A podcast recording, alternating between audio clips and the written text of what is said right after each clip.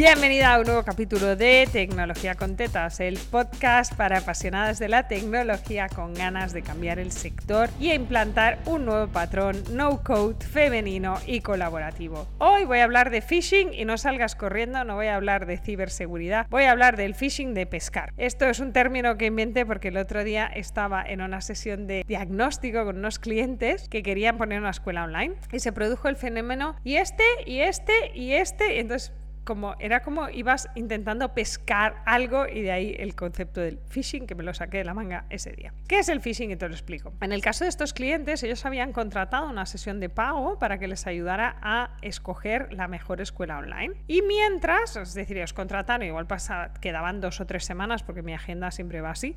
Es muy difícil que pagues la sesión y la tengas esa misma semana, así que quedaban como dos o tres semanas para la sesión. Y cada dos o tres días recibía mail de ellos que decía, uy, nos gustaría también valorar este sistema. Uy, y también nos gustaría valorar este. ¿Y has considerado este? Cosa que me genera ternura, ¿eh? Por no generarme cabreo, porque me estás pagando para tomar una decisión, presupóneme que voy a investigar todas las opciones del mercado. Que me viene bien porque a veces en estos phishing descubro cosas que no conocía. Pero es este momento ¿eh? en el que el cliente te tira como anzuelos. Y este, y este, y este, y este. ¿Por qué? Porque ha preguntado seguramente en un foro de colegas cuál es la mejor escuela online y cada uno le ha contestado lo que le ha dado la gana. En general, cada uno le contesta la suya, ¿no? Es decir, si tú estás en un foro donde todo el mundo tiene Kajabi y pregunta cuál es mejor escuela online, te dirán que Kajabi. Si estás en un foro de expertos en ActiCampaign y dices cuál es el mm, mejor sistema de email marketing, te dirán ActiCampaign. Pero si estás en un foro de emprendedoras y preguntas cuál es el mejor email marketing, cada una te va a decir que el suyo.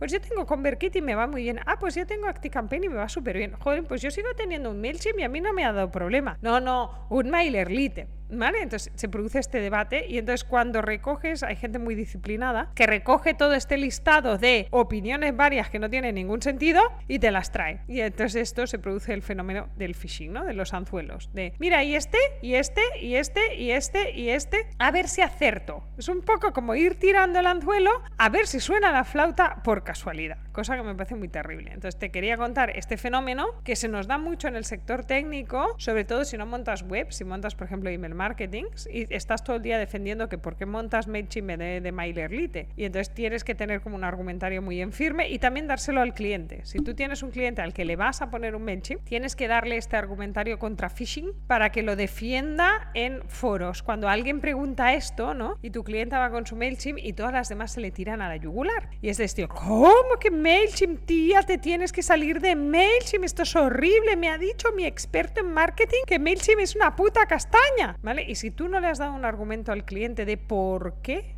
MailChimp es lo mejor en su caso, se va a venir atrás y va a pensar que lastima. Así que es súper importante, en especial cuando el cliente entra en modo phishing, que quiere decir que tiene redes que le dan inputs y validaciones, que le armes con un argumento. Es decir, en estos clientes en fue casualidad, yo normalmente no vengo predeterminada, pero me trajeron una opción que yo no conocía. Y entonces hice con ellos arqueología en directo. O sea, abrí la página, fui a ver de dónde era la empresa, era una empresa domiciliada en Irlanda, Después me fui a LinkedIn, esto lo llamamos arqueología, busqué la empresa, busqué dónde trabajaba la gente que trabajaba en esta empresa y los trabajadores de esta empresa estaban entre Túnez y Francia. ¿vale? Entonces esto a mí, por ejemplo, me genera cierta inseguridad, porque muchas veces, por ejemplo, si es una empresa que tiene los desarrolladores en India, se domicilian en Estados Unidos para disimular que es una empresa india. Esto es normal, dijéramos, en el mundo del software, pero Francia es una buena nación porque están domiciliados en Irlanda por evasión de impuestos. Entonces es como un poco wishy-washy. Y Túnez no es ahora mismo un hub tecnológico. No quiere decir que no lo sea con el futuro, que podría serlo, pero ahora mismo no es un hub internacional de tecnología y de desarrollo, ¿vale? Con lo cual, cuando tienes una empresa en un sitio que no es un hub, cuesta más encontrar talento.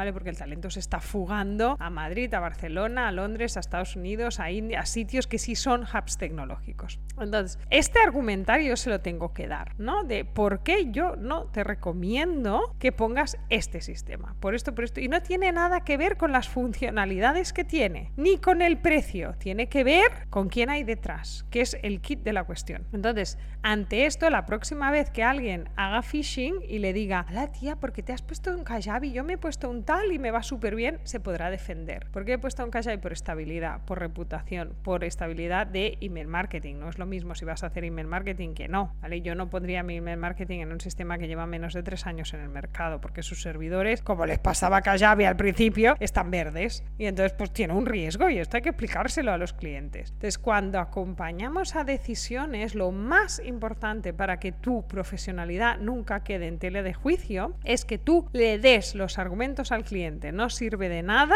decirle al cliente, pues ponte un bailerlite, sin que sepa por qué. Porque después va a ir a estas rondas de phishing que se producen habitualmente en cualquier foro de grupos de emprendedores y de emprendedoras y entonces le van a decir que ha tomado una mala decisión y se va a sentir como súper timada. Si tiene un buen argumento, de hecho, está haciéndote comercial, ¿no? Oye, yo puse un MailChimp porque mi mecánica digital o mi técnica experta me dijo que es lo mejor que hay con integración a WooCommerce y yo tengo todos los pedidos automatizados, tengo carrito abandonado, tengo todo 100% funcional y con ActiveCampaign esto tú lo tienes y verás como la otra te dice, pues no. Ah, pues ves. Y entonces de repente te conviertes en la puta ama que lo sabe todo y te manda a esa amiga que tiene un ActiveCampaign y un chocho montado con su e-commerce a que le montes un MailChimp. Entonces, es muy importante si queréis que vuestros clientes hablen de vosotros y prescriban vuestros servicios de selección, aprovechar estos clientes que vienen con el phishing, con el y este, y este, y este, y este, y este, y este, y este, para darles argumentos, para explicarles muy bien por qué. Yo estas sesiones de selección las cierro haciendo resumen. Es decir, hemos decidido poner esto por este motivo, por este motivo, por este motivo y por este motivo. ¿Te ha quedado claro? ¿Sabes por qué? ¿Tienes dudas? Porque si se va con dudas de una sesión de recomendación, no te va a recomendar. Se tiene que ir con la absoluta certeza. Te tienes que escribir un mail al día siguiente para decirte gracias por la claridad que me has dado. Ahora tengo la decisión súper clara. Vamos con el proyecto. Esto es lo que quieres. Si no sucede esto y hay, hay dudas, es posible que esa no sea una clienta que te vaya a referenciar a sus amigas. Así que espero que te sirva hoy la lección sobre phishing no ciber phishing de pescadería y de anzuelos para que cuando te encuentres en estas situaciones sepas resolverlas mucho mejor. y a ti te escucho el lunes que viene en un nuevo capítulo de Tecnología con Tetas, el podcast para apasionadas de la tecnología que estamos dispuestas a transformar el sector completo.